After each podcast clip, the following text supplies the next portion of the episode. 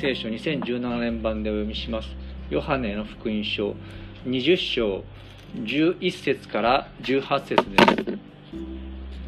一方マリアは墓の外に佇んで泣いていた。そして泣きながら体をかがめて墓の中を覗き込んだ。すると白い衣を着た二人の見つかいがイエスの体が置かれていた場所に一人は頭のところに一人は足のところに座っているのが見えた。彼らはマリアに言った。女の方なぜ泣いているのですか？彼女は言った。誰かが私の死を取っていきました。どこに死を置いたのか私には分かりません。彼女はこう言ってから後ろを振り向いた。そしてイエスが立っておられるのを見たがそれがイエスであることが分からなかった。イエスは彼女に言われたなぜ泣いているのですか？誰を探しているのですか？彼女は彼が園の管理管理人だと思って言った。あなたがあの方を運び去ったのでしたら、どこに置いたのか教えてください。私が引き取ります。イエスは彼女に言われた。マリア。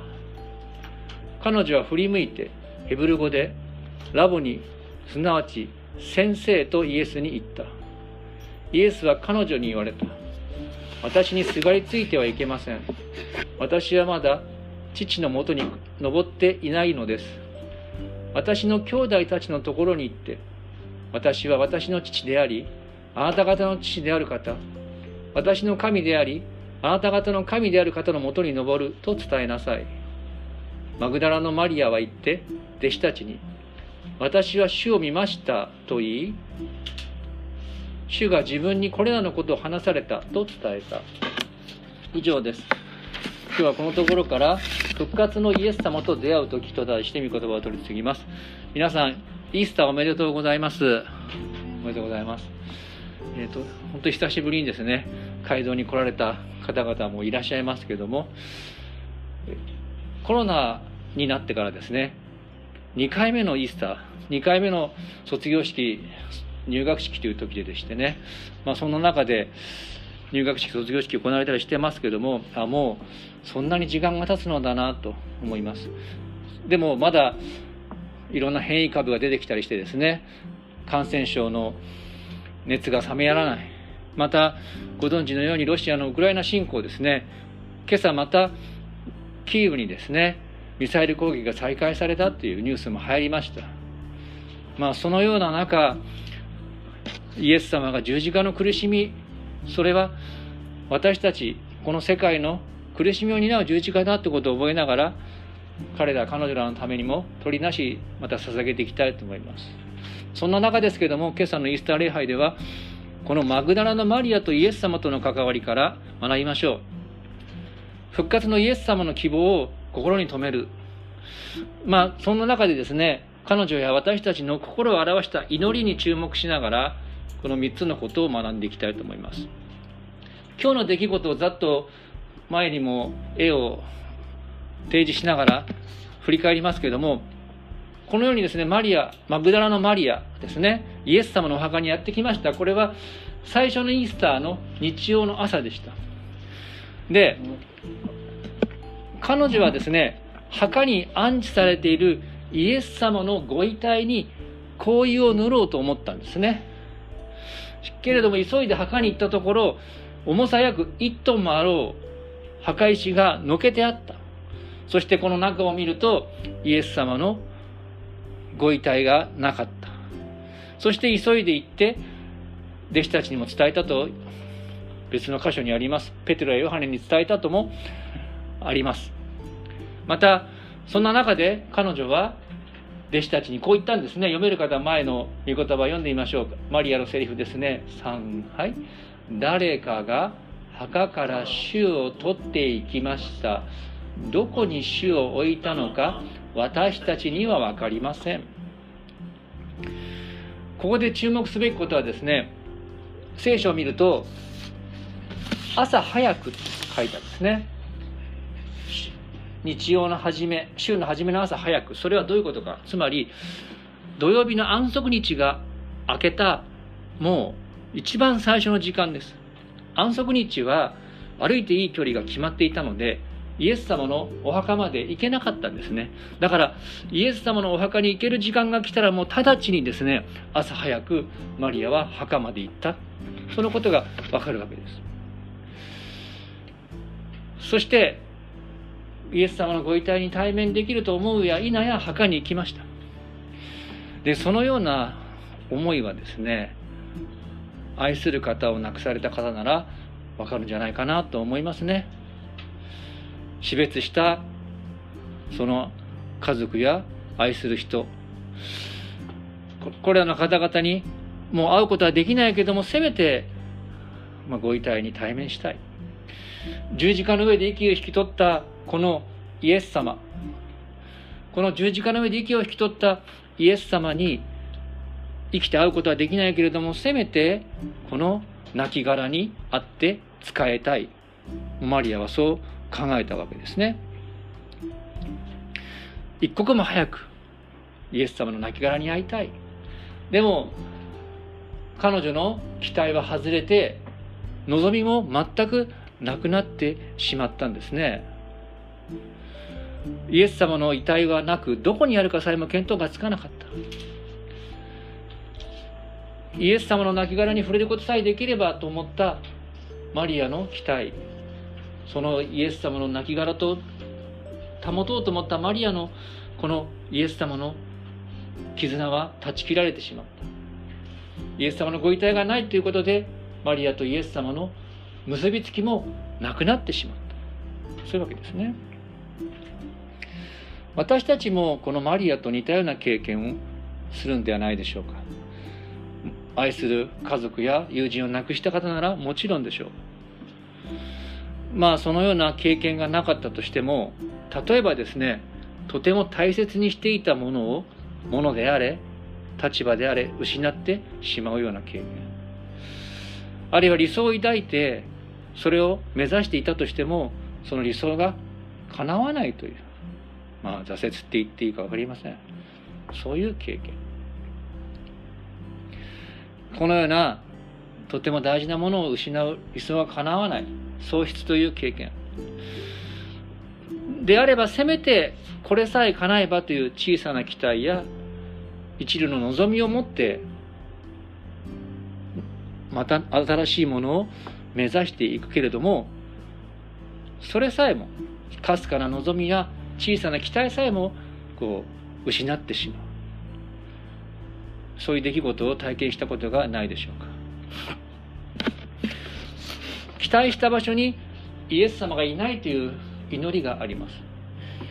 このマリアの経験をある神学者がこう祈りで言い表しているんですね。ちょっと読める方読んでみましょうか。3はい。主イエス・キリスト様。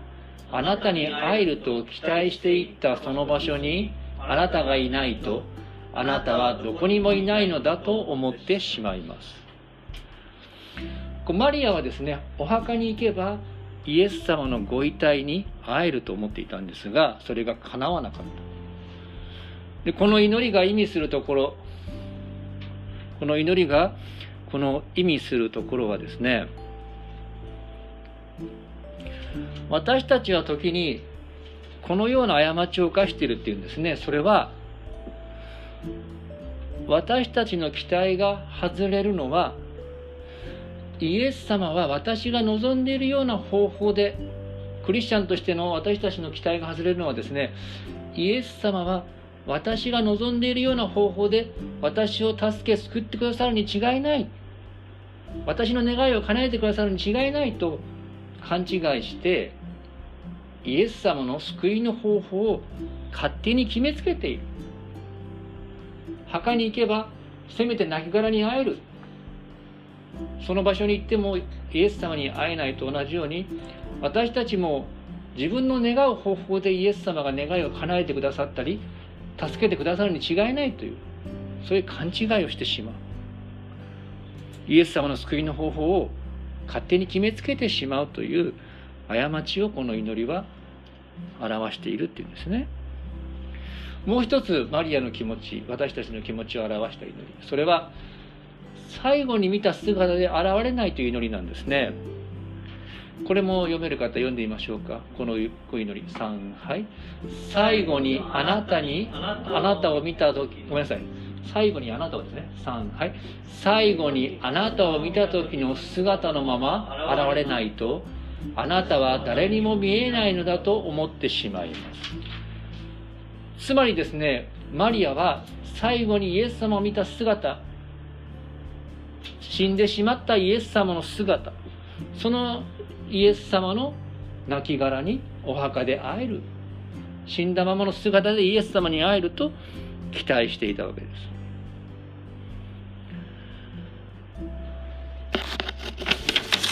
そのイエス様の亡骸がなかったようにマリアは失望してしまった。言い換えるとマリアは十字架で亡くなったイエス様がよみがえる。その復活のイエス様と再会できるなんてのは夢にも思ってなかったわけです。当然ですよね。私たちにとってこの最後に見たイエス様の姿というのはどんなものでしょう？私たちにとって最後に見たイエス様の姿っていうのはですね私たちが過去の救いや神様の助けの体験をなぞるっていうことに言えるんですね。あ昔ああやってイエス様神様は祈りに応えてくれたな。こういうピンチの時にこういう救いを祈って得られたな。だからその体験になぞってですね次も今の試練も同じようなパターンで私を助けてくださるであろうって予想してしまうことなんですね。あるいはあんまりいないと思いますけども今まで祈りなんて答えられたことなんかないからどうせ祈っても答えられないな。まさにイエス様死んだままだなってそういう諦めがあるかもしれません。まさにイエス様が死んだままの信仰ですね。で自分もそうなんですけど私たちのクリスチャン生活が長くなるとですね過去の経験から誤った判断をしてしまう。そしてその同じ助けが来ないと失望してしまう。それはですね十字架で死んだままのイエス様に再会しようというマリアと同じ心情なんだっていうことなんですね。でも私たちには希望があるんですね。復活のイエス様に出会えるその期待を祈ることができます。失望を乗り越える期待の祈りです。この祈りには続きがあるんですね。読める方これ祈りを読んでみましょう。前にあります。3はい。それでも神をたたえます。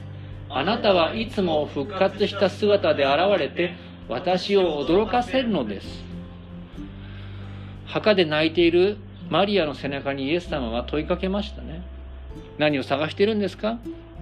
他の聖書の箇所なんかにもそれが見て取れます。そしてマリアを振り向いて最初イエス様を見たにもかかわらずイエス様だって気づかなかったんですね。墓の番人だと思って。園の番人だと思って。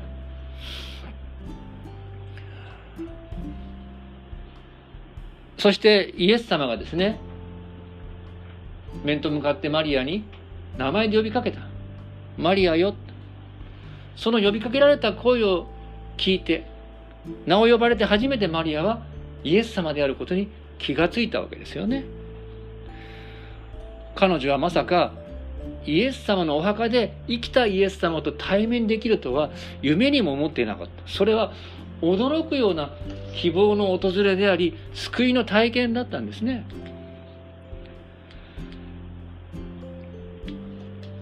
イエス様の復活の希望は当然私たちがこの地上の生涯を終えた後神と共にいつまでも生きる。そういう私たちのまあありていに言えば死後の希望です。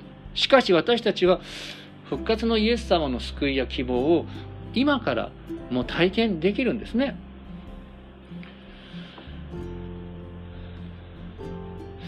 私たちのせめてもの期待が破れて一縷の望みが途絶えた時にそんな中で復活のイエス様は私たちの名前を呼んでそして私たちに救いと希望を授けてくださるんですね。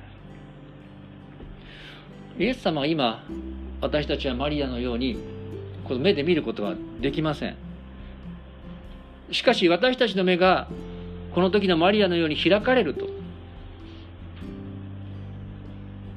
生活の中でイエス様が自分を救ってくださったということに気がつくんですね。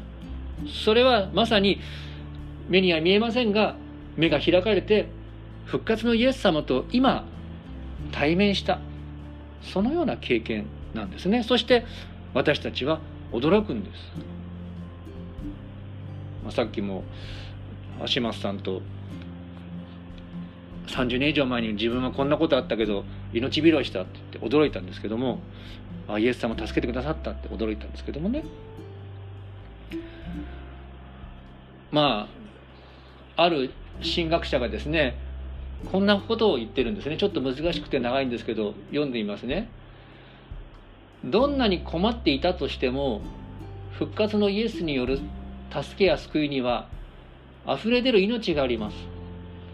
イエスと出会うことによって人が気がつくようになるものはいつも自分が考えていたよりもはるかに多くのものを授けてもらっているということです。イエスが人間と出会ってくださることは喜びを呼び起こしさらにその喜びを開いてくださるのです。と言ってるんですね、まあ、新しい年度が始まって2週間以上経ちましたね。日本は4月始まりアメリカは1月始まりでズレがあってコミュニケーション難しいんですけど新しい年度が始まりました。皆さんの新年度はいかがですか？先ほども言いましたけど本当にコロナの先が見えない。あの私いつもそこの歯医者さん行っているんですけどね。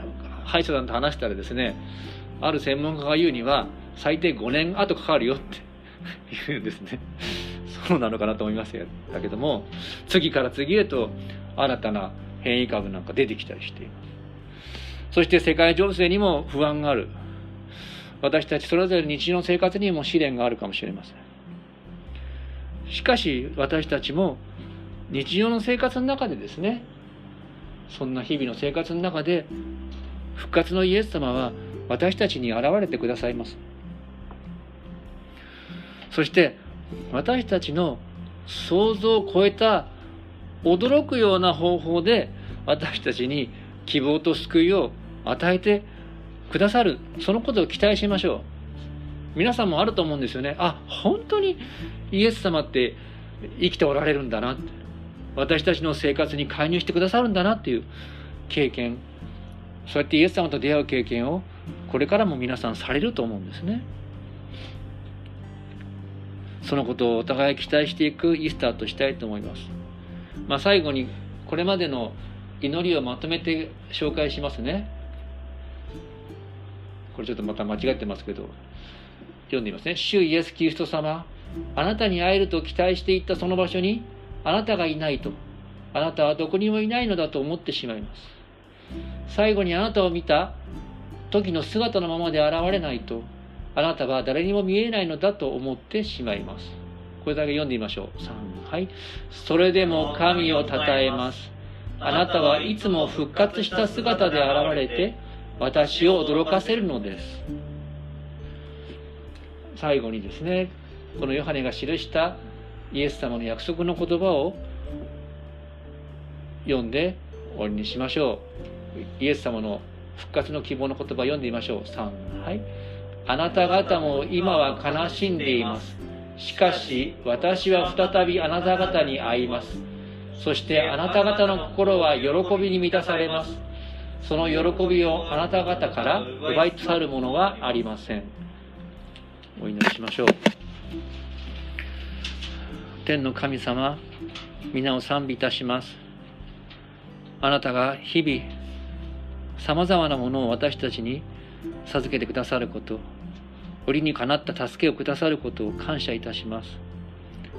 私たちは多かれ少なかれさまざまな試練に日々会いますけれどもその度ごとにあなたの生きたあなたの介入があること復活のあなたご自身を私たちに表し私たちをお救いくださることを信じて感謝いたします。